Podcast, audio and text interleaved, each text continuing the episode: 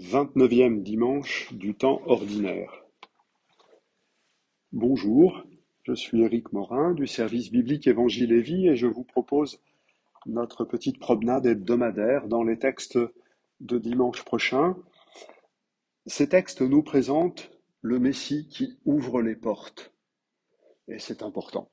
C'est important que par la présence du Messie, du Christ, nous ayons euh, des portes ouvertes pour prendre la route, pour sortir.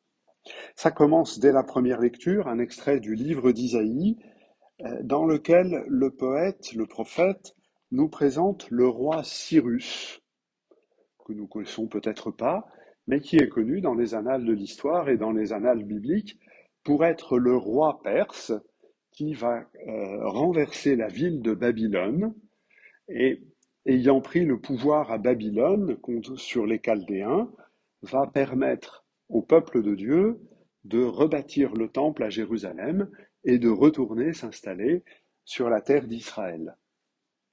Et donc, dans l'histoire biblique, c'est un homme plutôt bien vu, vous comprenez bien pourquoi.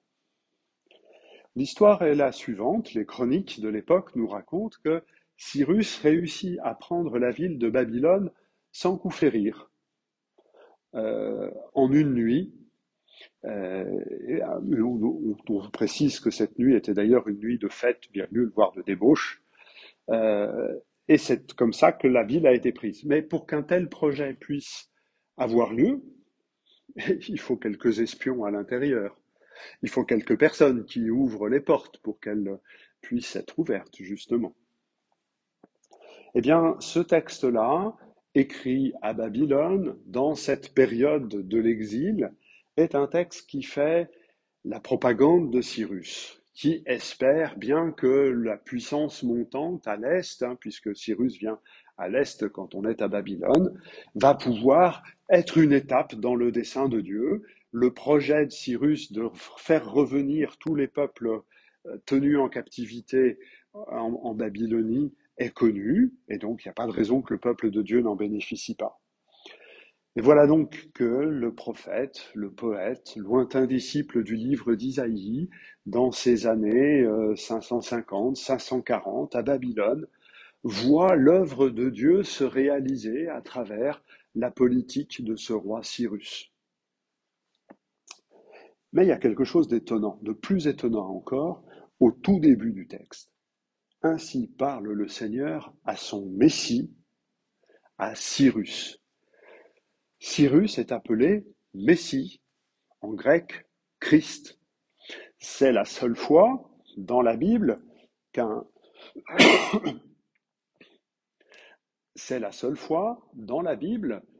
non-juif, un païen, reçoit un tel titre, d'avoir reçu l'onction de Dieu pour pouvoir déployer la puissance et la sagesse de Dieu.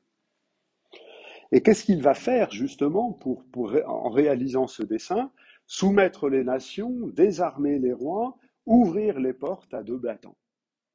Et je crois qu'il ne s'agit pas tant de dire euh, ce que va faire Cyrus, ou d'élever Cyrus à un rang euh, extraordinaire, que de dire ce que c'est que l'œuvre du Messie. Isaïe, dans ce verset-là, plus que nous parler de Cyrus, nous parle du Messie. Le Messie, c'est celui qui désarme les rois et ouvre les portes. Si vous vous souvenez, la semaine dernière, au chapitre 25 du livre d'Isaïe, nous entendions euh, cette prophétie d'un grand festin euh, par-delà la mort, et donc, on peut penser que cette œuvre messianique dont nous parle le livre d'Isaïe, qui consiste à ouvrir les portes, il s'agit aussi des portes de la mort. Et bien évidemment, ça peut nous faire penser à quelqu'un que nous aimons, qui a laissé derrière lui une pierre roulée et une tombe vide. Le Messie, c'est celui qui ouvre les portes, pas simplement les portes de Babylone, mais les portes de nos tombeaux.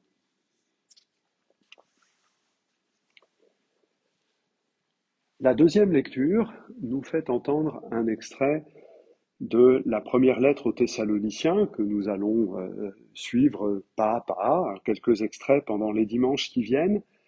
Et c'est le tout début, hein, juste après avoir fait les, éléments Ce sont les éléments d'ouverture de cette lettre, qui est la plus ancienne lettre de Paul, et donc la plus ancienne qui nous soit parvenue, et qui est donc le plus ancien texte chrétien complet qui nous soit parvenu. Et après avoir salué l'Église et se présenter comme on le fait habituellement, Paul commence tout de suite par rendre grâce à Dieu au sujet de vous tous, en faisant mémoire de vous dans nos prières. Voilà, c'est un principe, c'est un fait. L'apôtre rend grâce à Dieu pour celles et ceux qui, grâce à son travail, ont accueilli l'Évangile. C'est quelque chose de très fort. L'action de grâce fait partie du ministère de l'apôtre. Ah, bien évidemment, ceux qui ont reçu l'évangile grâce à l'apôtre peuvent rendre grâce à Dieu pour l'apôtre. C'est un fait. Mais l'apôtre doit rendre grâce pour celles et ceux qui, euh, par son travail d'annonce de l'évangile, ont accueilli l'évangile. Soyons concrets. Euh, ceux parmi nous qui euh, font du catéchisme, qui s'occupe euh, voilà, de, plus jeunes, eh bien, après la séance, peut-être un peu troublée, euh, et tumultueuse, euh, doivent rendre grâce à Dieu pour ces petits frères et petites sœurs qui leur sont donnés. Ça n'empêche pas aux petits CM2 de dire au revoir et merci. Mais ça, c'est autre chose. Pour Paul, ça fait partie de sa vocation. Parce que c'est par l'action de grâce qu'il peut reconnaître l'œuvre de la grâce. Le paradoxe est là. C'est quand on est disposé dans l'action de grâce, dans le remerciement, que l'on peut voir l'œuvre de la grâce qui a fait que ces hommes et ces femmes, par l'annonce de l'Évangile, sont devenus des frères et sœurs. Autre élément, c'est par cette attitude de l'action de grâce que l'apôtre adopte les dispositions qui sont celles du Christ quand il donne sa vie. Dernier soir, il rend grâce pour le pain, le vin, le fruit de la terre et du travail des hommes. Il rend grâce pour les humains avec lesquels il prend le repas, même si ceux-ci vont le trahir et l'abandonner. L'action de grâce, non seulement elle permet de voir l'œuvre de la grâce, mais elle permet de prendre les dispositions du Christ qui nous donne l'Évangile. Et l'œuvre de la grâce dans cette communauté est d'emblée marquée par trois mots, trois mots qui vont courir tout au long de l'histoire de l'Église et de la réflexion sur notre vie chrétienne, la foi, la charité et l'espérance. Et ces trois éléments-là euh, ne font qu'un. La foi, c'est l'accueil d'une parole parce qu'il s'est passé quelque chose. L'espérance, c'est la certitude que ce que Dieu a déjà fait, il en fera bien plus encore. Et l'amour, c'est l'ouverture pour le présent afin de vivre euh, ce que nous avons reçu et accueilli dans la foi et l'espérance. Foi, amour et espérance, dans ce texte, sont toujours présentés comme quelque chose qui engage, une foi active, une charité qui se donne la peine. On pourrait dire une foi qui sort les mains de les poches, une charité qui décroise les bras, une espérance qui ne baisse pas les bras. Voilà, ça se mime pratiquement. Euh, foi, amour et espérance ne sont pas une attitude, sont une disposition par laquelle on peut passer à l'acte, on peut mettre en œuvre notre vie et le service de nos frères. Le Messie en nous, celui qui vit en nous, est venu ouvrir les portes de nos cœurs pour que soit possible cette foi, cette charité et cette espérance.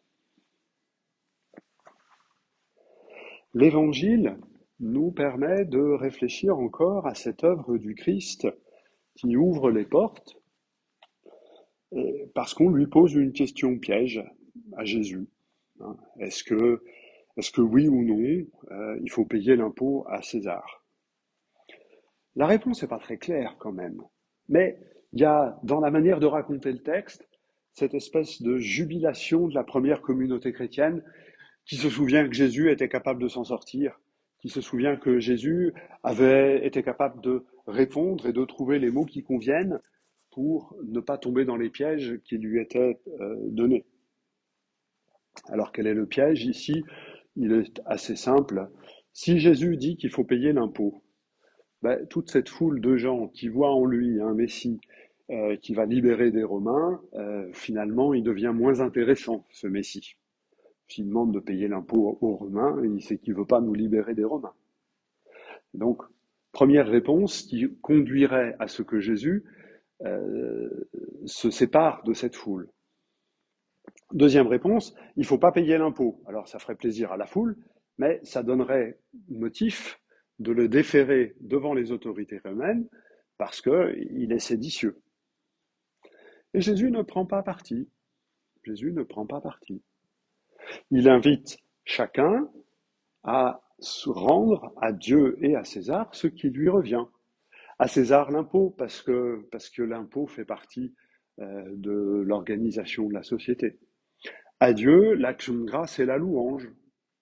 Mais César et tous ceux qui euh, font tenir le pouvoir de César doivent eux aussi rendre action de grâce et louange à Dieu.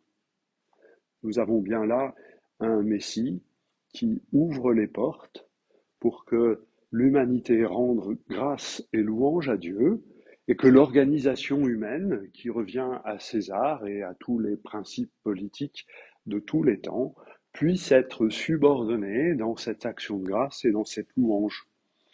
Être subordonné, ça veut dire aussi que l'on n'a pas le droit de se servir de la religion pour justifier un régime politique. Finalement, Messie ouvre les portes pour que chacun prenne ses responsabilités humaines et que toutes celles-ci conduisent à la grâce et à la louange de Dieu. Au milieu du texte, Jésus demande qu'on lui montre la monnaie de l'impôt. Sur la monnaie de l'impôt, il y a donc cette effigie de César. La scène a lieu au temple. Or, au temple, il est interdit d'avoir des pièces de monnaie à l'effigie de quiconque. Les détracteurs de Jésus, ceux qui le mettent à l'épreuve, sont donc pris à leur propre contradiction. Ils veulent faire les purs, ils veulent montrer que eux n'adorent que Dieu, et au fond d'eux-mêmes, ils ont cette petite effigie de César qu'ils adorent quand même un peu. Ou en tout cas trop, puisqu'un peu c'est toujours trop. Mais si, celui qui ouvre les portes, c'est celui qui nous fait tomber nos idoles au moment même où il nous invite à franchir les portes qu'il a su ouvrir. Voilà quelques réflexions. Sur ces textes, je vous souhaite une bonne semaine et je vous dis à bientôt.